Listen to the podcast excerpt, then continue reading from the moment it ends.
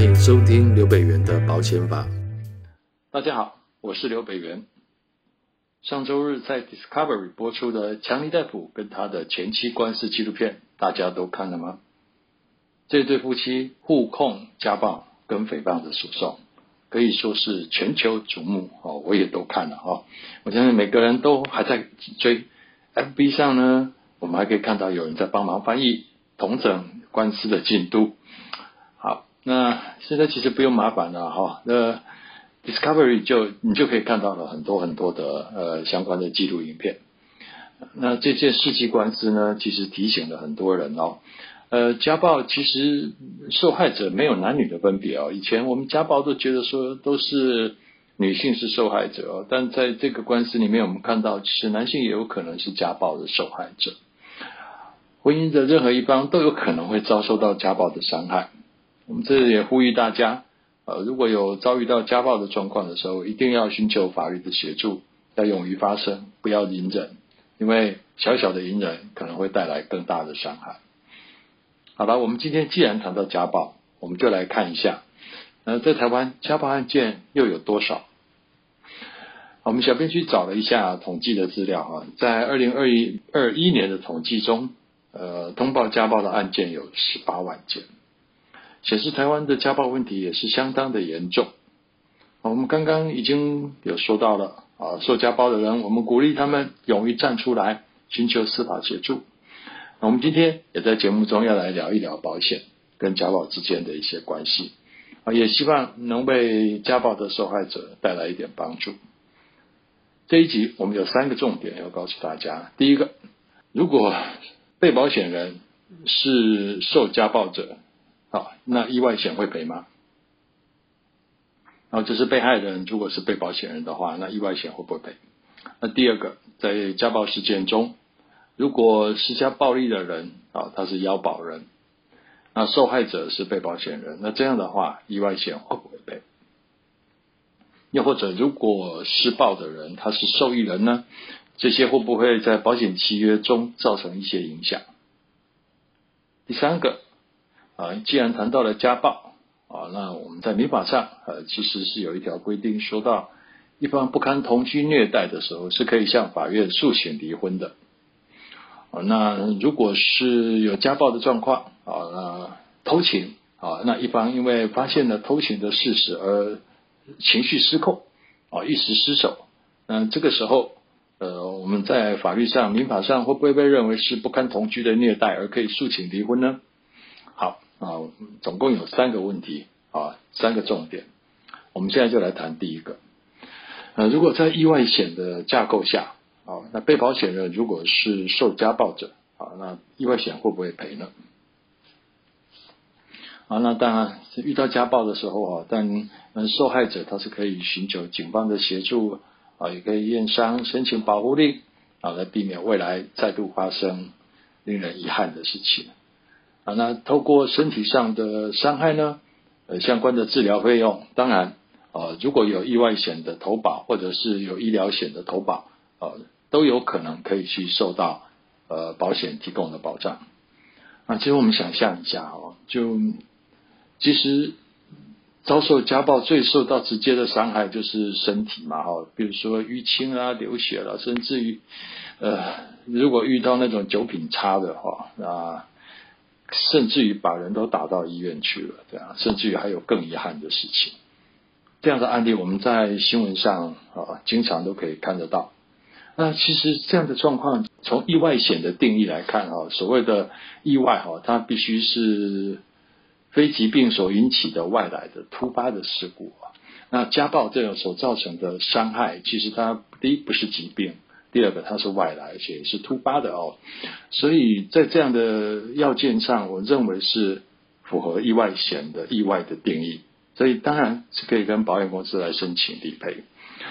那接下来我们就来检视一下意外险的基本保障啊，我们必须要讲哈，就是说，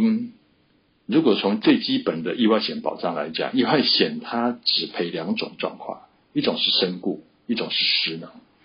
哦，呃，如果用家暴的概念套进去来看的话，应该是要很严重的家暴了。哦，好，那接着啊，就说如果你的意外险啊有去附加意外医疗的实支实付附加条款，好，如果你有加保这个意外医疗的实支实付条款的话，那当然，呃，如果呃你遭受到家暴，然后有住院的状况，或或者是有一些医疗的行为出现了，啊，那当然医疗的杂费、手术费啦或病房费啦这些的，你都可以透过。这个意外医疗实支实付的附加条款来申请理赔。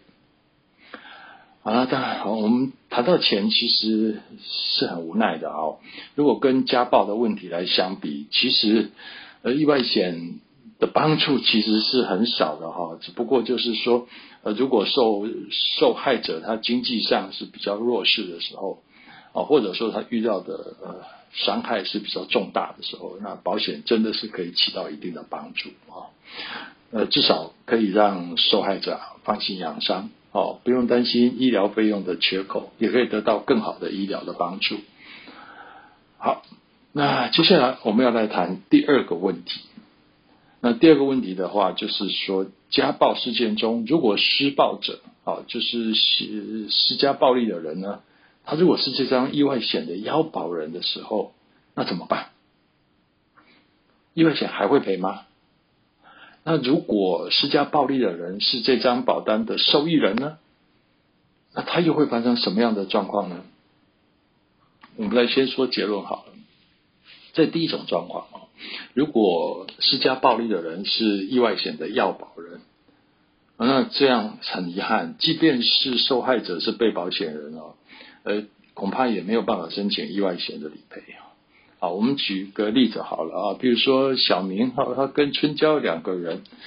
呃，结婚的时候很恩爱啊。那小明担心太太每天骑车上下班，车流量大，可能会发生一些交通意外事故，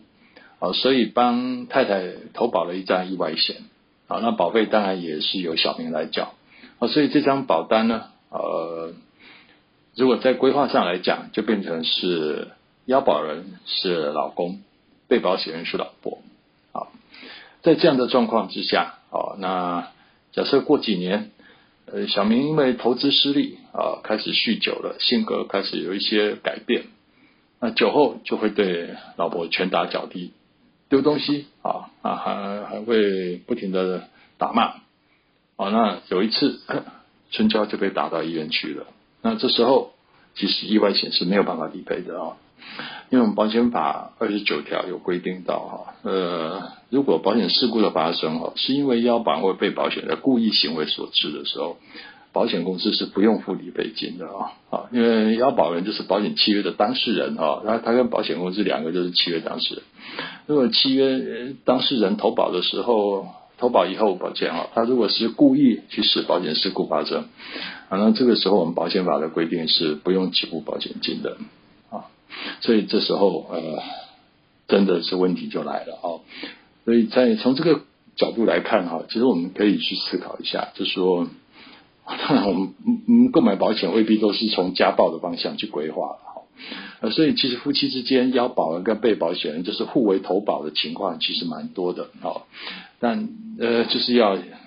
留意这一点啊。如果是发生家暴的情况，这种夫妻互相投保的状况，可能会导致在家暴的情况，呃，没有办法启动保单的问题。好，那这个问题，我觉得呃，夫妻之间在投保规划的时候，呃，如果哦，如果抱歉，这这应该很少人会去想到说，如果有一天我会打你的话，我希望保险会赔这样哦。但我想，我们就提出这样的一个呃案例啊，我们来说保险法相关的规定啊，让大家在规划的时候做一个参考。好，那第二个状态，我们来提到的，如果施暴者就是受益人。好，那这种规划形态的话，其实哦，就是不是夫夫妻互相投保，而是夫妻都是自己为要保人，自己兼被保险人啊。那在意外险的状况哦，因为呃，他就赔两个东西，第一个的话就是死亡，第二是失能。啊，那如果在失能的状况之下，就是被保险人如果说不是因为意外身故啊，而是呃失能受伤失能的话，那，他在这种情况之下，那个受益人哈，本来保保单就规定就是被保险人自己了啊，所以呃，如果说是受益人哈。呃，应该是指的身故受益人哈，就是刚刚我们讲的例子，如果施暴者哈，施加暴力的人是受益人的话，他应该指的就是身故受益人的状态哈。那当然，这会发生非常遗憾的家暴事件，就会出现这个状况。而太太是腰保人兼被保险人，然后先生是受益人。那如果先生因为酒后家暴，呃，动手啊，呃，把太太呃打死了，假设是这个状态。啊，那如果根据我们保险法一百三十四条的规定哦，那受益人是丧失受益权的哈，但是保险公司还是要赔啊，所以那这个时候呢，就要看保单的规定了哈。如果说是丧失受益权之后，受益人丧失受益权，呃，有可能保险契约会规定说，那就是以他的法定继承人为受益人啊，或者没有规定了啊，那就会变成是太太的遗产。好，所以呃，我们可以看到，如果说呃，受益人啊是施加暴力的那一方的时候，如果发生死亡的事故啊，那受益人是丧失受益权，保险公司还是要赔的啊。只有家暴呃的施加者他是腰保人的时候，保险公司才可以拒赔啊。所以呃，如果从这个角度我们来看，然后这其实上面呃这两个案例我们来比较看看哈，一个是。腰保人跟被保险人不同一人，一个是腰保人跟被保险人是同一人。啊、其实如果从家暴的角度来看，哈、恐怕是腰保人、被保险人都是由同一人啊。呃，万一发生家暴的时候，这张保单才有可能被启动。啊，要被保险人不同一人的时候，在家暴的状况可能会有不启动的状况。啊，这一点我再次的在这边跟大家做说明。好，接下来我们就来谈第三个状况啊。那第三个状况的话，呃，就是我们民法上哈，因为我们谈到暴力哈，那可能夫妻之夫妻一方哈对他方来施加暴力的时候啊，那这样的一个暴力行为可不可以构成离婚？啊，那我们民法上有规定。呃，夫妻之一方如果不堪同居之虐待的时候，哦，可以向法院诉请离婚。啊，因为我们我们我们民法在一千零五十二条对于离婚的规定啊，它并没有规定说，呃，一方打对方的时候可以诉请离婚，没有，没有这个条文啊。但它只有谈到就是不堪同居之虐待。啊，那以前我们法院实务上啊，呃，对于就是暴力哈，婚姻暴力行为的话。呃，是不是可以离婚？大概也都是用这一条居多哈，当然不是只用这一条哈，但是以这一条居多，啊，这是不堪同居之虐待。好，那在我想从讲到这个条文哦，呃，我们要来谈谈看，就说如果呃家暴的导火线，如果是一方呃啊发现了对方有偷情，一时气愤，然后失手构成伤害，啊，那这样会不会构成不堪同居之虐待？呃，这是我们今天第三个问题。呃，讲到这个问题，我们就先来聊一下哈。其实不堪同居之虐待，在我们台湾司法的演进过程，嗯，我在民国七十九年，呃，大概民国八十二年左右啊，呃，我自己开始执业律师。那在职业过程中，当然有很多婚姻的问题啊，会来找律师咨商，甚至于委托律师来做婚姻的诉讼。好，那不堪同居的虐待，在那个时代，哈，在那个时代，其实，呃，所谓的伤害夫妻间的暴力行为哦，在我们最高法院的见解啊，有一个判例叫惯行殴打，哦，就说其实这种暴力行为必须要成为一种习惯，哈，这一种惯性的殴打，好，在最高法院才说可以离婚。所以那时候有一些呃呃妇女。啊，因为被先生施加暴力之后啊，拿着商单来找我，呃说想要委托律师来诉请离婚，啊，来咨商。那我们看到商单上面就是呃，就是某一次哈呃的一个伤害，我们都会很无奈的跟那位呃小姐说，呃，只有这一次吗？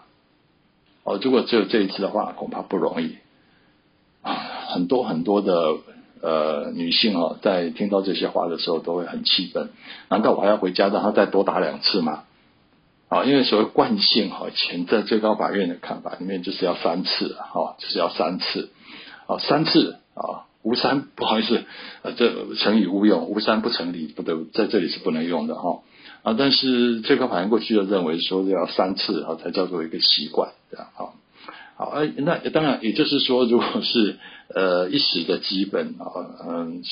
所做的一个暴力行为，可能就那么一次的话，哈，呃，在过去的啊最高法院的见解里面是不认为这个是不堪同居的虐待。好，那至于为什么原因去气愤，其实最高法院并没有去说了，哈，就是只要不是习惯性的殴打啊，那一时的激愤的话，那并不算同居之虐，不堪同居之虐待。好，那所以这个东西就，其实还挺主观的哈。那后来呢，呃，相关的法院判决当然会时会随着时代的改变，对于呃婚姻关系的诠释啊，跟呃民主自由跟一些男女平等的观观念不断的在社会上而提升之后，呃，所以就就会当然这个这个不堪同居虐待它的内涵就会慢慢的有一些改变啊。像我们大法官会议解释三七二号就说，呃，夫妻之间哈，这个不堪同虐待的，它的内涵认为，他就会谈到说，呃，你要去考量一下，他是不是有呃，是不是过当的行为了？这不堪同居之虐待，如果是一个呃暴力行为的话，那就看他他这个是不是有过当的状况啊？那要衡量他有没有侵害的呃严重性有多少，然后双方的教育程度、社会地位。啊，来评估有没有办法维系婚姻的关系哈。好，所以说打一巴掌是不是就能够主张离婚呢？啊，其实呃，前两年哈，前几年前在前两三年这样哈。呃，老师有个朋友，呃，他是当牙医的啊，当牙医的呃女性，呃，在婚姻关系时候，他先生也是牙医啊哈。呃，两个人回家就吵架，吵架之后呢，这位先生就打了太太一巴掌啊。那老师那位朋友就委托律师向法院诉请离婚，啊，他就来找我，跟我聊了一下，就说他请我给他一些建议，这样哈。那当然，呃，我我我有一些自己的看法给他啊，认为说可以怎么去主张。那后来这个案子居然法官判决离婚了，就一个巴掌啊！我听我的朋友后来告诉我说，他跟他先生的这个诉讼，法院地方法院是判决离婚的啊。所以，我我想这边就是牵扯到双方的教育程度跟社会地位哈，我们要去衡量，呃，这样的一个巴掌是不是会导致呃当事人之间觉得很不堪同居的虐待，然后这样，我想这个是一个蛮好的一个例子哈。好，